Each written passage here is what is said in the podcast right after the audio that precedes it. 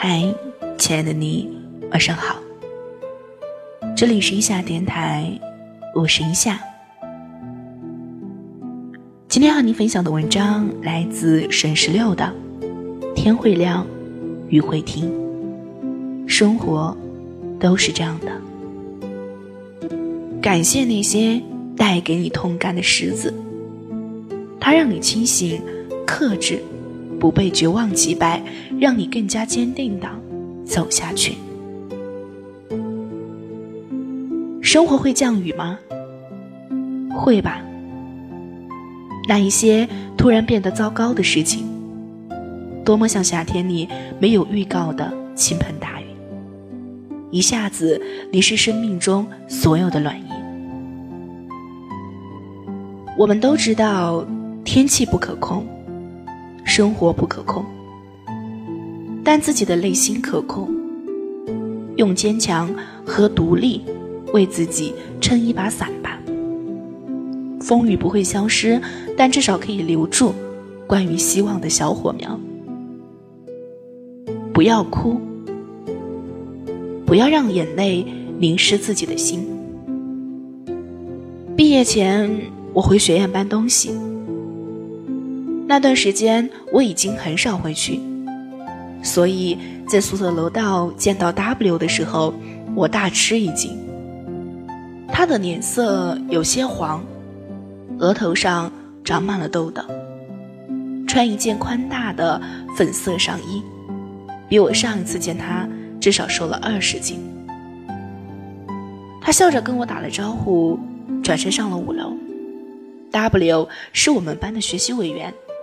品学兼优，个性冲动，做事略微有些毛躁，但认真学习起来又能像一台日夜不停的发动机，所以他基本包揽了所有学年的国家奖学金。我到三幺五收拾好自己的桌子，寝室其他人都走了，看着空荡荡的宿舍，突然想找个人说说话。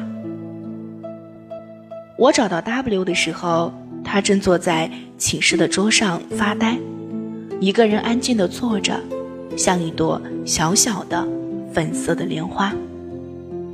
我坐过去跟他一起看着窗外的天空，外面有些灰暗和阴沉，天气预报说晚上有大雨。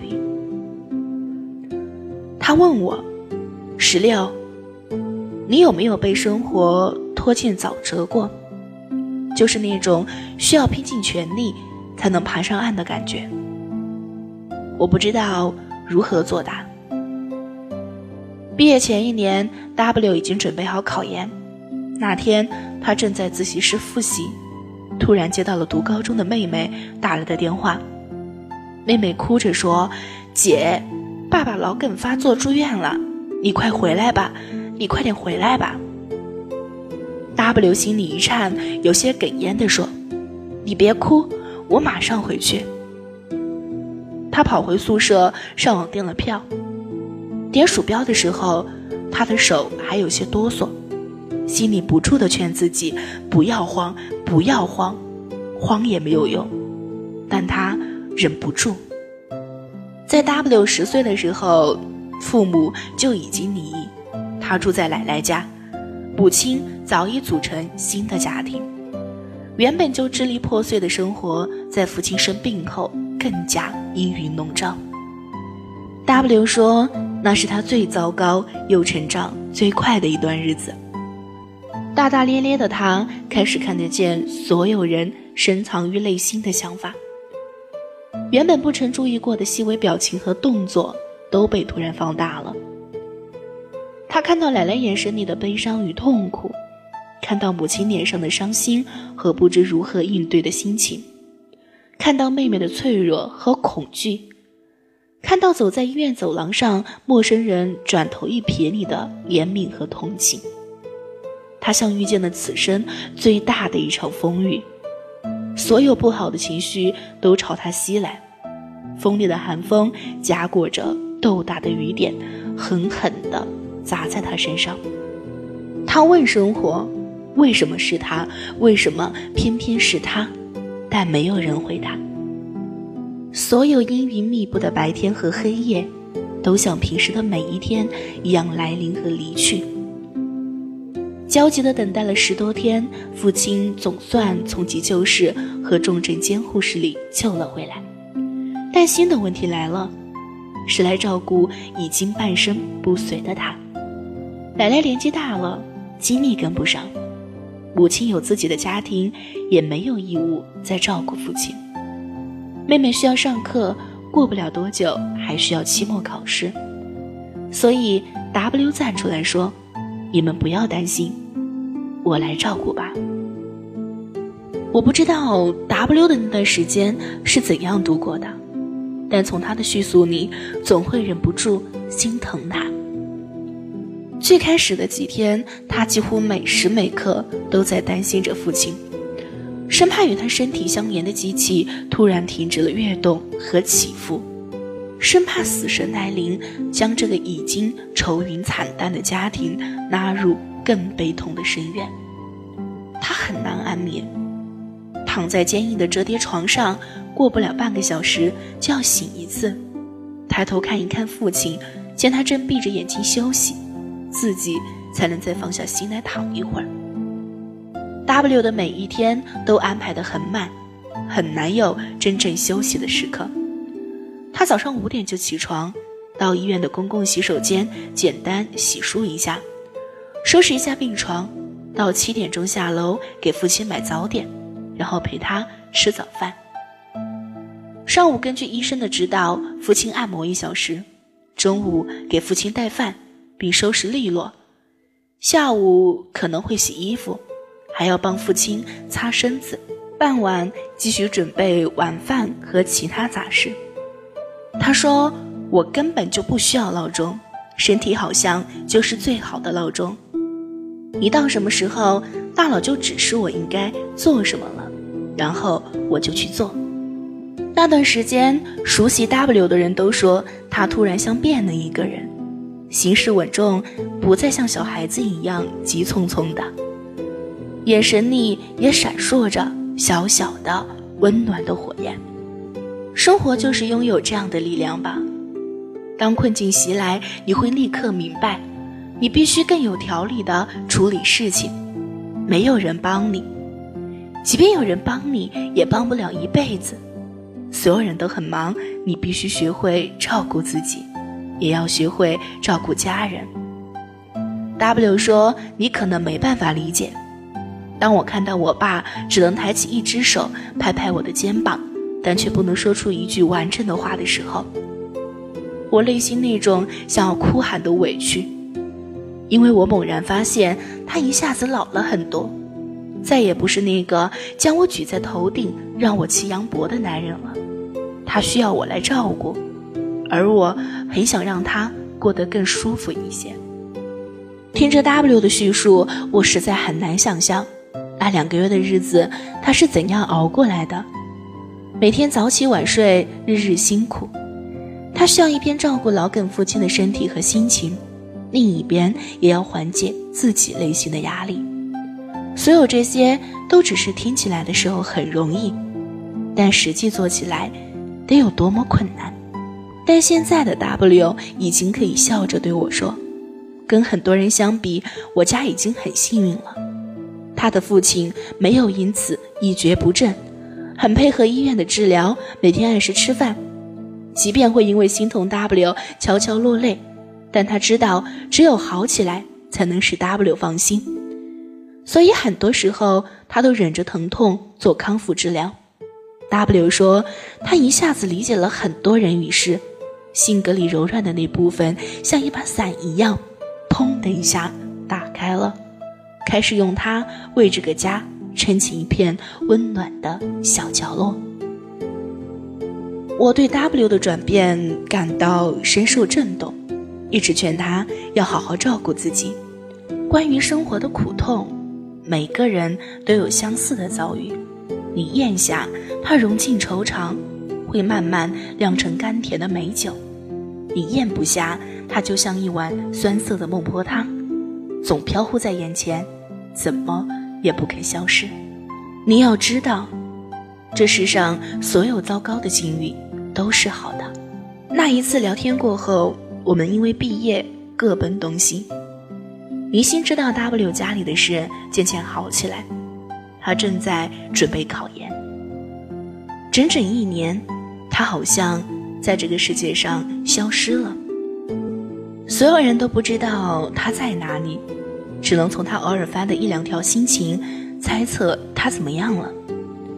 二零一四年十二月，他考完的试才重新回到大家的视线。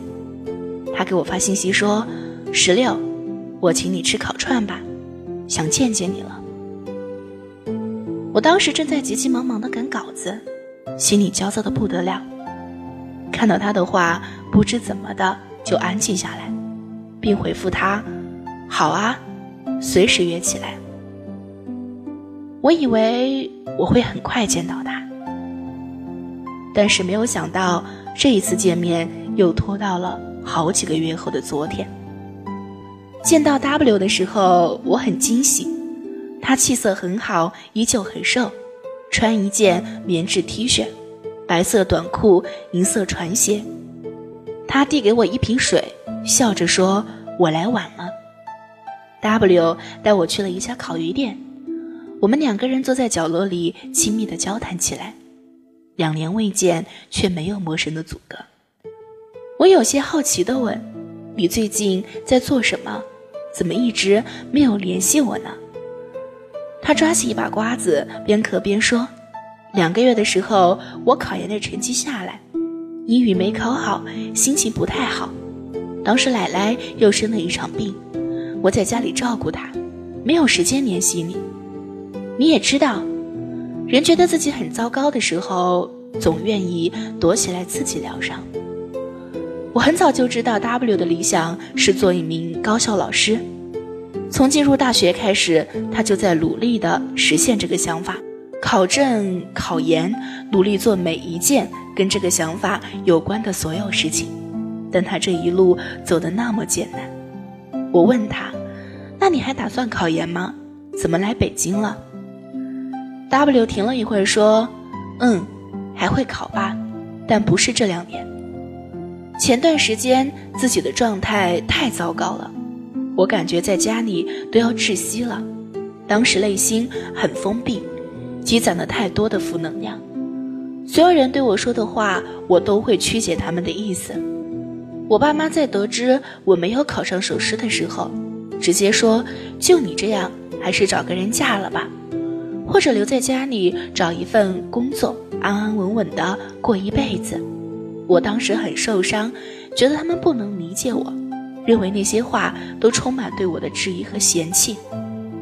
我一直都觉得 W 是一个很积极向上的人，尤其在上一次宿舍交谈之后，我更是觉得他异常坚强，带着一股子压不垮的韧劲。听到他这么说，我不由想象当时的他内心是多么的煎熬。在家的三个月，W 过得浑浑噩噩，他总想不清楚自己之后还能做什么，内心的挫败感像一波又一波的海浪朝他涌来，总是在他想要游到岸上的时候，又将他拖回无边无际的失落里。有一天，W 突然想离开那个家，他觉得。再待下去就会窒息。当时他奶奶的病已经好的差不多了，W 开始跟家里人沟通自己要去北京或天津的这件事。一开始家里人都不同意，他磨了很久也没有什么结果。最后实在没有办法的情况下，W 跟奶奶告别之后就离开了家。他四月份到了北京，先借住在高中朋友那里。接下来开始找工作。W 先接到了一家央视外包公司的视频剪辑工作，下午又去了一家上市教育公司面试，对方跟他说下一周会给他录用通知。W 很直接的说：“你们今天下午就要给我通知呢，我上午刚接到一个入职电话，如果你们不确定能不能录用我，我又推掉那边的工作，这样的事情。”我不做。我听完之后直接拍桌子说：“W，你真是初生牛犊不怕虎，还没有见过你这样面试的。他笑着说：“我很感激我现在的公司，没有因为我当时的无礼而将我拒之门外。现在我过得很好，跟着副总做管培，工作量很大，但状态很棒。虽然说不再是高校教师，但反过来想，还是做教育。考研考博可以之后再做。W 离开家也可以看作是为了给内心的失落找出口。”他需要发现一下考研落榜后的落差。我们都知道，所有的考试都不是结束，不过是一个阶段性的总结。它不应该与人生挂钩。熬夜奋战、孤独前行、坚信努力，这些词语并不只属于考试，更应该成为一种描述积极向上生活态度的关键词。我发现 W 的左手大拇指不太灵活。他伸出手来活动给我看，说刚拆了石膏。入职的第二天晚上，我在家拆快递，不小心划断了拇指肌腱。他说的云淡风轻，但那一晚其实折腾的不轻。W 先自己在家处理了一下伤口，忍着痛去了附近的诊所。诊所医生一看伤口，就说要去石景山医院，然后他打车去了医院。已经挂号见了医生，并安排好手术，但突然被告知你伤口太深，在我们这里做手术很容易关节留疙瘩或恢复不好，还是去积水潭医院吧。W 又在深夜的十一点一个人赶到了积水潭，排队挂号、缴费、进手术室、打麻药、做手术。当所有这些都结束的时候，已经凌晨三点。他又打了三个小时的点滴，才回到住处。当时已经快到七点，他又稍稍收拾了一下，就举着打了石膏的手，赶去公司上班。W 说：“我已经熟悉了那种突发状况的感觉。当事情发生了，你不要慌，只需要一步一步的处理好应该做的事情。其实所有的事情都一样，不要哭，哭是没有用的。”天会亮，雨会停，生活都是这样的。我知道 W 已经开始了新的生活，也已经与生活握手言和。五一假期，他回了一趟家，家里人知道他现在过得很好，工作很顺利，一切都在好起来。父母对他独自闯荡也有了信心，但 W 说：“我还是会回去的，只是希望拼命折腾这三五年。”过自己想过的生活，三五年后再回去尽自己的责任，我心里一直都知道的。从 W 身上我知道了，所有经历的事情都会变成最好的经验，那些看起来让你不愿再回顾的曾经，都会成为铺垫你成为更好自己的石子。它坚硬硌脚，走过去的时候想要痛苦。但当你真正迈过去，你就会感谢那些带给你痛感的石子，它让你清醒、克制，不被绝望击败，让你更加坚定地走下去。很多时候，我们都需要面对生命中一场又一场的阵痛，它多像倾盆大雨啊，毫不留情地淋湿整个世界，而你没有办法抵挡这种狂暴的侵袭。它使你面临崩溃、绝望，感受到这世界上不能言喻的苦痛，但它也为你带来重建、蜥蜴和烘干你内心的暖意。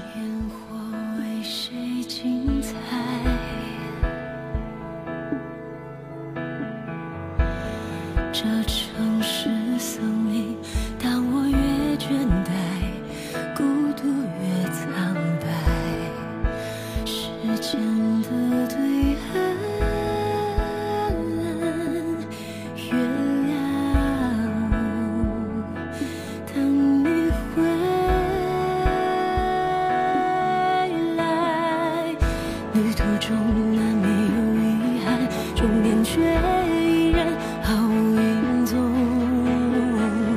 沿途的风景已足够，让我们回味相拥，又何惧长夜汹涌，have nothing to fear。